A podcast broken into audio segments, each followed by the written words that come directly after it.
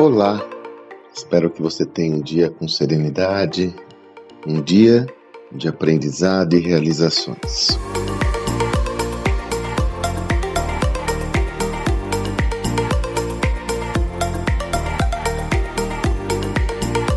Você sabe, eu sempre comento, né? Eu sou apaixonado por vendas. Comecei minha trajetória como vendedor e continuo sendo vendedor não só vendedor de ideias, mas vendendo os meus projetos, vendendo o meu próprio serviço. Eu adoro estudar sempre vendas e, inclusive, minha tese de mestrado foi sobre vendas, uma das raras teses de mestrado acadêmico sobre o tema, quando eu construí esse material.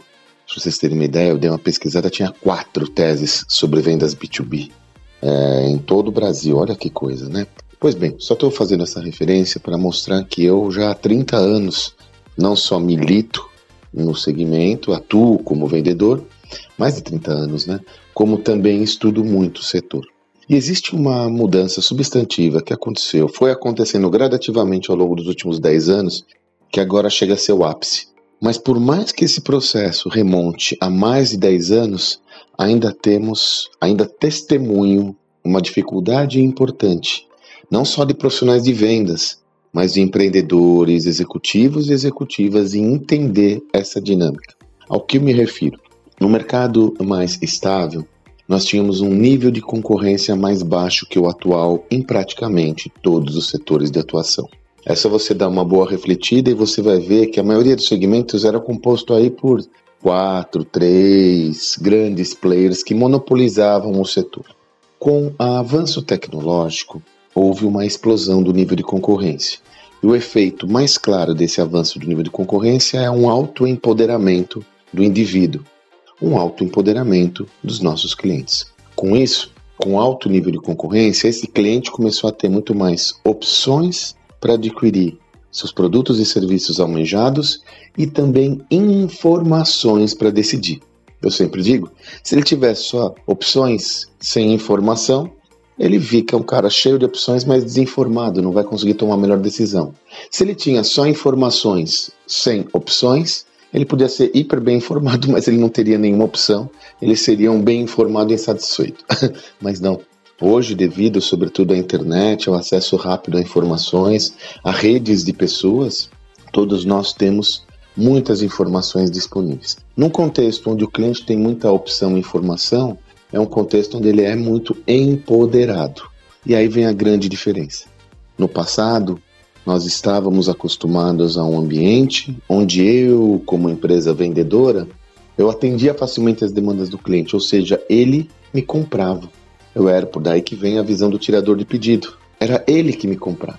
Ele que vinha ao meu ponto de venda, ele que pedia os orçamentos, ele que comprava. Então, com isso, houve um acondicionamento de forças de vendas e de profissionais de vendas muito adaptados a que o cliente lhe acessasse para ele atender as demandas do cliente.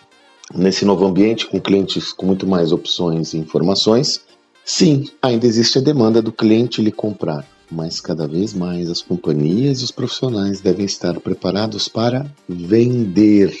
É muito diferente o cliente comprar de você vender. É muito diferente de você atender uma demanda que você estimular uma demanda. E quem não estiver preparado a fazer esse movimento, que não é recente, mas como eu disse, ainda encontra dificuldades no entendimento dessa estrutura, vai ficar sempre à mercê de movimentos de mercado.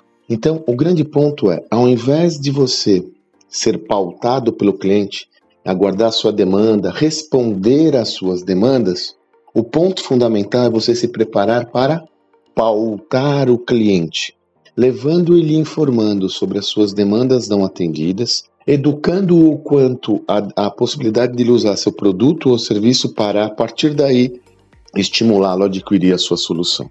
Isso demanda não só uma estrutura formal diferente, eu estou trabalhando aqui, sobretudo, a tese com você da necessidade de termos as vendas proativas, né? Então, é a proatividade comercial, diferente da reatividade comercial, mas também uma questão de mentalidade. É necessário nos prepararmos e prepararmos as nossas equipes de venda para estarem preparadas para que elas dirijam a conversa com o cliente. para que elas protagonizem a relação. E para isso deve ter um preparo mental, psicológico muito importante na medida em que eu não estou aqui aguardando o cliente falar comigo, eu tenho que proativamente construir uma relação. Eu tenho que ter personalidade, eu tenho que ter conhecimento, eu tenho que ter segurança, eu tenho que ter, sobretudo, empatia. É sobre isso que a gente está falando. Então, prepare-se cada vez mais para um mundo onde o cliente não vai comprar de você, você vai vender para o cliente. Espero que você tenha um excelente dia e até amanhã.